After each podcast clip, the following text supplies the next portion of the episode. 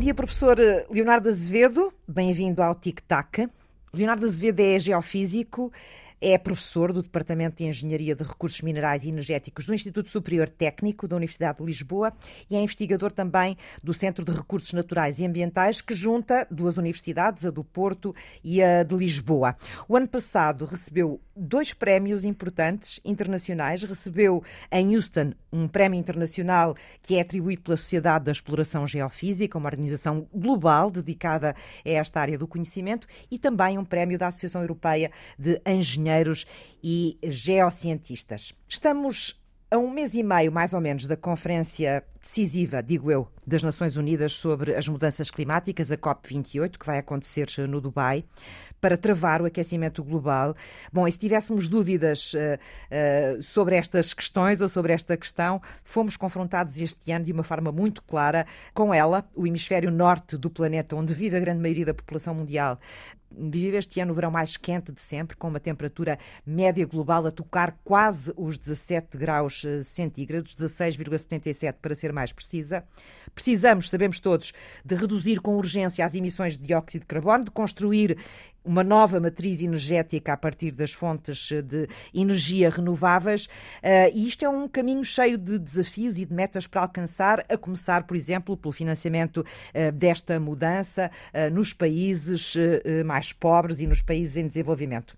Mas às vezes parece que andamos candidamente adormecidos em cima desta ideia de que uma nova matriz construída com as chamadas energias limpas, não gasta recursos. Até começarmos a perceber, por exemplo, que não precisamos de ir muito longe para pormos os, os transportes, por exemplo, a andar uh, energias uh, limpas dos aviões aos automóveis, precisamos, por exemplo, de baterias e que essas baterias precisam de lítio. E o lítio tem de ser extraído da terra, e aí já começamos a lembrar-nos de muitas notícias com as quais temos sido confrontados em relação, por exemplo, a esta questão.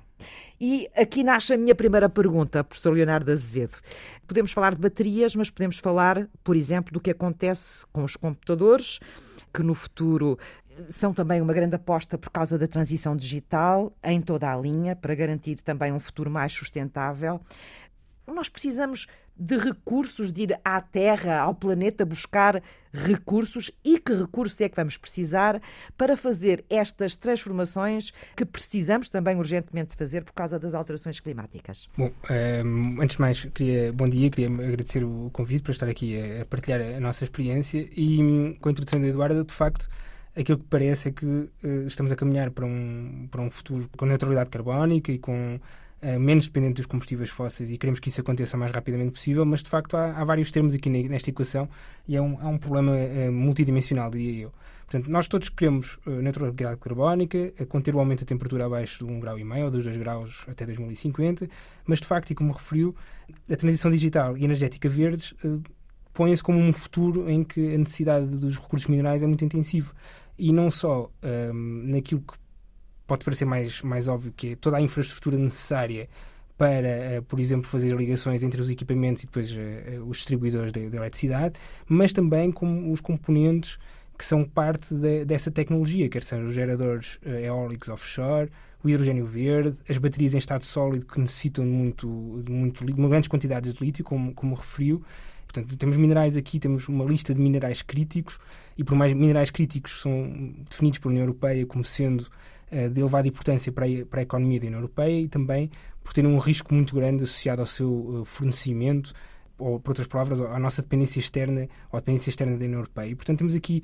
De... Nós não temos esses minerais críticos dentro do espaço europeu? Nós temos da muito, União Europeia? Ou, ou, nós temos poucas quantidades que não, chegam para suprir todas as necessidades atuais e aquelas que são previstas no futuro. Por exemplo, nós é estimado que necessitamos de grafite, lítio cobalto mais 450%. Grafite, diga-me mais devagarinho para a gente perceber, porque nós não temos a sua, o seu conhecimento. Certo, certo, peço imensa desculpa, não é? Portanto, grafite, o lítio e o cobalto, por exemplo, que, que são minerais uh, essenciais nos equipamentos fotovoltaicos, no, no, na produção de energia solar, esses minerais estão incluídos, estão fazem parte da, daquilo que é o equipamento em si, quer dizer, do circuito elétrico, sim, sim. De, de, todos os materiais, dos componentes eletrónicos que uhum. fazem parte de, dos painéis solares. Uhum. Do, e, portanto, estes nós vamos precisar muito deles, já estamos estes, a precisar. Estes vamos precisar muitos deles, portanto, o zinco e o titânio, por exemplo, para a energia geotérmica, que é normalmente uma energia renovável que é produzida através do calor da Terra, do calor natural uh, remanescente da Terra, e que uh, necessita, por exemplo, de zinco e titânio. Depois o alumínio também como transversal a quase todas uh, as tecnologias associadas às, às, às, energias renováveis, mas à medida que nós também avançamos por uma digitalização da nossa sociedade, geramos mais dados, o Big Data, etc., a inteligência artificial, e para isto também precisamos de mais capacidade de computação e capacidade de armazenar, de armazenar dados. De e, armazenar uh, informação, não é? Informação, não é? E de alimentar estes, sistemas. De facto, a tecnologia, quer da energia, quer a tecnologia associada à digitalização, necessita muito destes minerais que existem em poucas quantidades e existem em sítios muito específicos no mundo. Portanto, estas estimativas, aqueles 500% a mais que eu, que eu referi, de produzir 500 vezes mais do que aquilo que é produzido hoje em dia, não estamos a falar depois, por exemplo, dos cabos de cobre que vão ligar o equipamento, o painel solar, depois à, à central elétrica, por exemplo, não é? 500 Portanto, vezes mais do que o que precisamos agora, sim. do que usamos agora. Sim, é um estudo de, de, de, uma, de uma destes think tanks uh, de 2020 que estimava mais 500% para limitar o aumento da temperatura abaixo dos 2 graus centígrados em 2050. Sim. E já sabemos onde é que estes minerais estão? Temos o planeta mapeado? Assim, de grande escala, a China, não é? a Rússia, a África, a América do Sul. Portanto, são conhecidas algumas zonas, eh, mas só ultimamente, ou nas últimas décadas, diria eu, é que está a ser efetuado um esforço para mapear, modelar, sabermos em que sítios estão, em que condições e desenvolver essas ferramentas para melhor quantificar as reservas, os volumes de, de minério, de minerais que são importantes para, para esta transição. Portanto, nós vamos, em princípio, abandonar uh, gradualmente as energias fósseis, mas para produzirmos energia vamos ter que começar a gastar à Terra, ao planeta, estes minerais em quantidades muito maiores do que aquelas que usamos até agora. É possível percebermos se conseguimos explorar estes recursos nestas quantidades de uma forma sustentável? eu não consigo uh, dar-lhe uma resposta definitiva. O que nós tentamos fazer até no, no nosso centro de investigação e no, e no, no Instituto, no, Instituto Superior Técnico, no Serena, é desenvolver ferramentas que permitam atingir esse objetivo. Nós estamos a sair, como disse bem, do paradigma dos combustíveis fósseis e nós queremos todos acelerar essa transição e deixar essa dependência o mais rapidamente possível, mas temos que, por outro lado, em conjunto com os governos, com as entidades privadas, com o tecido académico, científico, de garantir que a exploração das matérias-primas minerais é feita de forma sustentável em toda a cadeia de fornecimento, ou seja, desde a exploração no, no sítio da mina, que é feita uma exploração com o menor impacto possível a nível ambiental, e feita em condições sociais e laborais uh, justas e dignas, já agora, e que em todo o caminho do mineral até ser implementado na, na tecnologia é toda feita de, de, forma sustentável em todas essas dimensões. Portanto, a sustentabilidade também não acaba só no, no ambiente e nas alterações Sim. climáticas, também há todas as questões sociais e, e, e, e trabalho digno e justo. Portanto, Sim, temos os instrumentos ou as ferramentas já que nos permitam fazer isso ou ainda Sim, estamos a desenvolvê-las? Algumas destas ferramentas estão, estão desenvolvidas, outras, outras ferramentas já estão a ser desenvolvidas. Portanto, todos estes minerais que me falou, uhum. críticos, uhum. deu-me aqui alguns exemplos, pelo menos uns, uns cinco ou seis, têm que ser extraídos da terra.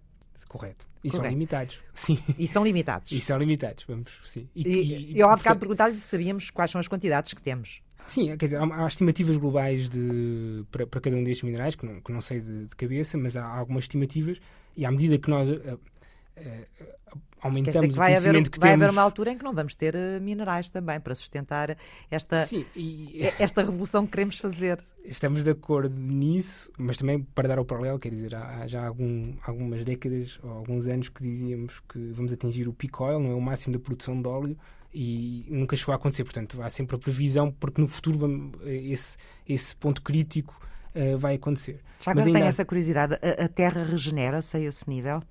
Não, ao tempo geológico, ao, ao nosso tempo, portanto, a Terra regenera-se, estas, uh, estas formações geológicas, estas rochas onde estão estes recursos, eh, são gerados ao longo de milhões de anos. Portanto, não é ao nosso hum. tempo, é ao tempo não da, é ao nosso da evolução do planeta Terra. Sim, claro. Nem ao ritmo em que nós os gastamos, não é? Nem ao ritmo em que nós os gastamos, nem ao ritmo em que, diria eu, nós precisamos deles neste momento. Deixe-me só dar uma Diga. nota, porque eu acho que queria passar aqui outra mensagem, que é, em conjunto com, com a exploração de, de, destas matérias-primas minerais, há outro ponto muito importante, que também deve ser um, um desígnio nosso e que, e que está intrinsecamente ligado, que é a, a parte da, da circularidade na economia alguns destes materiais podem ser reciclados quando os equipamentos chegam ao final de vida.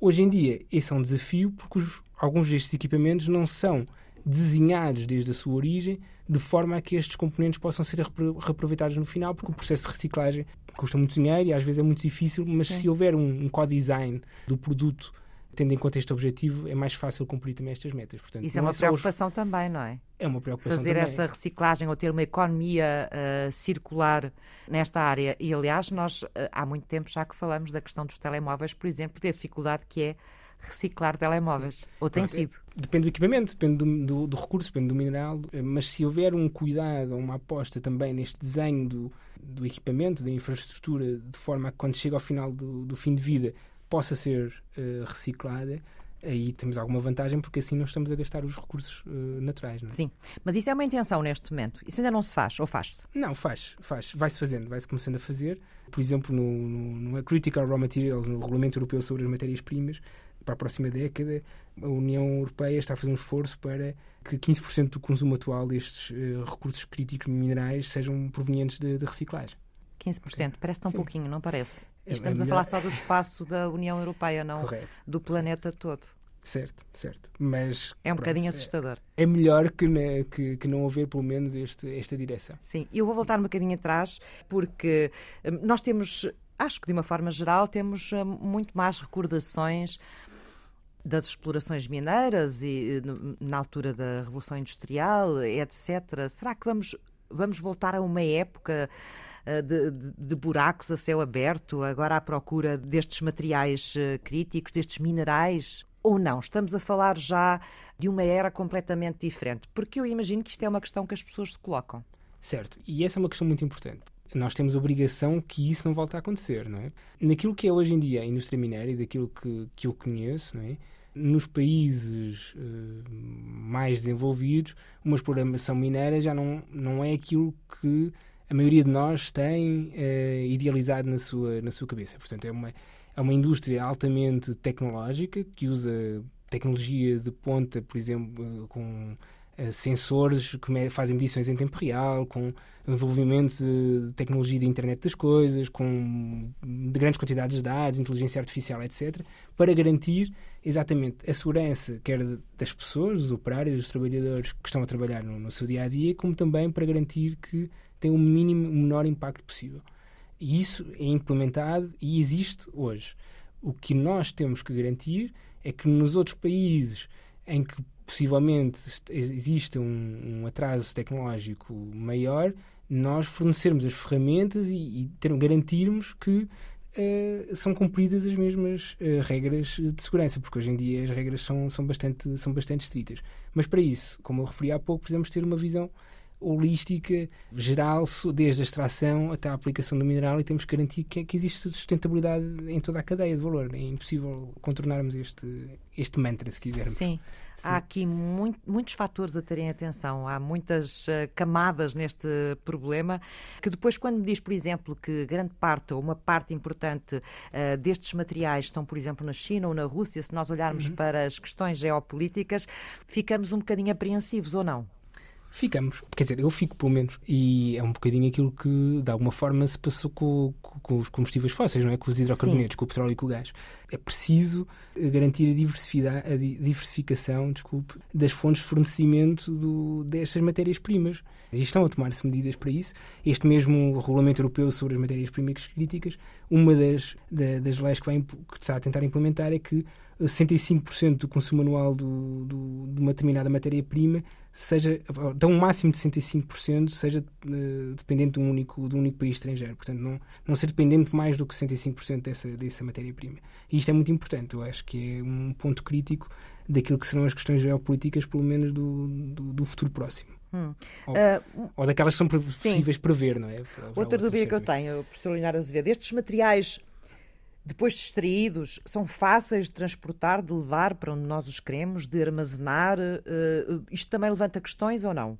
Essa parte, diria eu, que é mais fácil, não é? Portanto, a, a parte do transporte onde nós também temos que olhar com algum cuidado é na parte do tratamento, do processamento daquilo da rocha, não é? De, de, da rocha que é extraída de uma, de uma mina, de uma pedreira, do, da, natura, da terra, até obtermos o, o, mineral ou o concentrado que estamos à procura e que, que tem valor Sim, económico. Que não, é? ele não, Portanto, não sai da terra pronto para usar. Não sai da terra pronto para usar. E essa parte do, do processamento também tem potencialidade de causar uh, impactos ambientais e é, e é, um dos que nós precisamos ter mais atenção. Portanto, de uma forma geral, esta transição energética e esta revolução digital, ou esta transição para o digital, também traz impactos ambientais e alguns que ainda não sabemos muito bem que impactos vão ser. Bom, sou, eu, eu, acho que ouvi, ouvi esta expressão há, há, alguns anos atrás, quer dizer, a única coisa que não causa impacto nenhum, a única ação que não causa impacto nenhum é não agirmos, não é? Se ficarmos quietos, não, não, não, agirmos, não, não há nenhum impacto. Obviamente que terá impacto, não é? Eu acho, e sou da opinião, é que esses impactos podem ser minimizados e devem ser minimizados Sim. e devem ser, sempre que necessário, devem ser restituídas às, às populações Sim. e ao meio ambiente e Dizendo uh, de outra forma, vamos tentar não repetir os mesmos erros, é isso? Não, isso sim, isso concordo com essa expressão. Sim. Portanto, vamos tentar não, não cometer os mesmos erros, porque a, encontrar a solução para um problema que existe agora e que é premente poderíamos estar a causar outro nas próximas, nas próximas décadas. Uhum. Há uma, uma, uma frase sua nas crónicas que vai escrevendo sobre estas matérias que eu achei muito interessante, que é quando diz a certa altura, eu penso que é para tentar explicar-nos de uma forma simples como é que há eh, ramos do conhecimento que se ligam, penso eu, no futuro que estamos a construir, que é quando diz que um especialista em computadores ou um informático vai ter que saber de ciências naturais. o que é que Sim. quer dizer com isso? Bom, eu, eu, acho que funciona nos dois sentidos. Quer dizer, um engenheiro de recursos energéticos e, e minerais eh, necessitará obrigatoriamente, já necessita hoje de, eh, de competências computacionais e um engenheiro computacional também necessitará de algum conhecimento sobre aquilo que são as geociências, sentido mais lato. Por um lado, para desenvolver o hardware que é necessário, a parte, a parte dos equipamentos necessários para a computação, para o processamento dos dados, etc. E por outro lado, ter alguns conhecimentos também de que os nossos recursos são finitos e, portanto, é preciso otimizar quer a parte do hardware, a parte física, quer a parte de software, portanto, os programas que fazem manipulação, o tratamento e a visualização de dados, por exemplo, que sejam eficientes, não só do tempo de resposta do utilizador, não é? Quando nós carregamos num botão, nós queremos que, que essa operação aconteça em tempo real no computador, mas também que seja eficiente do ponto de vista energético, porque por trás da energia estão os nossos recursos minerais. Esta ideia de que por trás da energia existem recursos naturais, eu acho que é muito importante que seja mais disseminada, pelo menos, Sim. e que fique não, no, que, que não se tenha essa consciência, isso, não é? Isso. Eu tenho aqui mais duas ou três questões que não têm diretamente a ver com a questão deste, dos minerais críticos e destes recursos, mas que andam à volta destas temáticas e que eu gostava também de conhecer a sua visão sobre elas. Uma delas é, porque ouvimos falar muito também, do hidrogênio. Uh, e eu gostava de perceber porque é que se deposita tanta esperança no hidrogênio como uma fonte de uh, energia, uh, mas ao mesmo tempo ouvimos muitos especialistas dizer que é um desafio muito complicado, não se conhecem muito bem os efeitos do hidrogênio, parece que não é um muito estável. o que é que devemos pensar sobre o hidrogênio e que esperança nós, cidadãos, devemos depositar no uso do hidrogênio nesta transição energética? Bom, eu vou falar no hidrogênio naquilo que me, que me diz respeito. respeito certo? Portanto, não, não, não, não, sou especialista nem, nem tenho conhecimento da, da parte da, da, produção de energia a Sim. partir do, do hidrogênio. De outra forma, exemplo. como é que isto tenho, se junta com as ciências da Terra? Com as ciências da Terra junta-se de uma forma, portanto, uma, o mais discutido neste momento é a produção de hidrogênio verde, ou seja, através do excesso de energia produzida através de fontes renováveis, provocar um processo químico, uma, eletro, uma eletrólise para gerar hidrogênio. Portanto, o hidrogênio é gerado pelo excesso uh, de energia de, de, fontes renováveis e, portanto, não há custo nessa geração. E depois este hidrogênio poderá servir para, uh, como fonte de, de, energia para, outras, para outra indústria, para, etc. Aquilo que me diz respeito, e, uma das grandes, um dos grandes desafios é, ok, esse hidrogênio é gerado, mas depois tem que ser, ou terá que ser, armazenado em algum sítio, não é? E uma das soluções que nós estamos uh, neste momento a investigar, e que também temos algum trabalho no, no Serena, é como é que poderemos armazenar o hidrogênio de forma segura e durante hum, longos períodos de tempo, portanto, durante anos, na subsuperfície. Aproveitando na subsuperfície? Na subsuperfície, debaixo dos nossos pés. É okay. como se faz com o gás natural? Como se faz com o gás natural, exatamente. Tem outros desafios, como a Eduarda disse, relacionados com a estabilidade do, do próprio fluido, do próprio gás, não é? E das propriedades eh, físicas do, do próprio gás, mas uma das potencialidades, e, e, e na minha perspectiva enviesada, diria que é uma das soluções mais com mais probabilidade de sucesso é a injeção do hidrogênio que é produzido debaixo dos nossos pés. No subsolo? No subsolo, sim. É um processo equivalente ao que se faz, por exemplo, com o dióxido de carbono. E eu ia falar do dióxido de carbono a seguir. Também se Pronto. fala do, do, do rearmazenamento do dióxido de carbono, ou seja, de retirar dióxido de carbono da atmosfera, é? Correto, é? a captura a do captura. dióxido de carbono, uhum.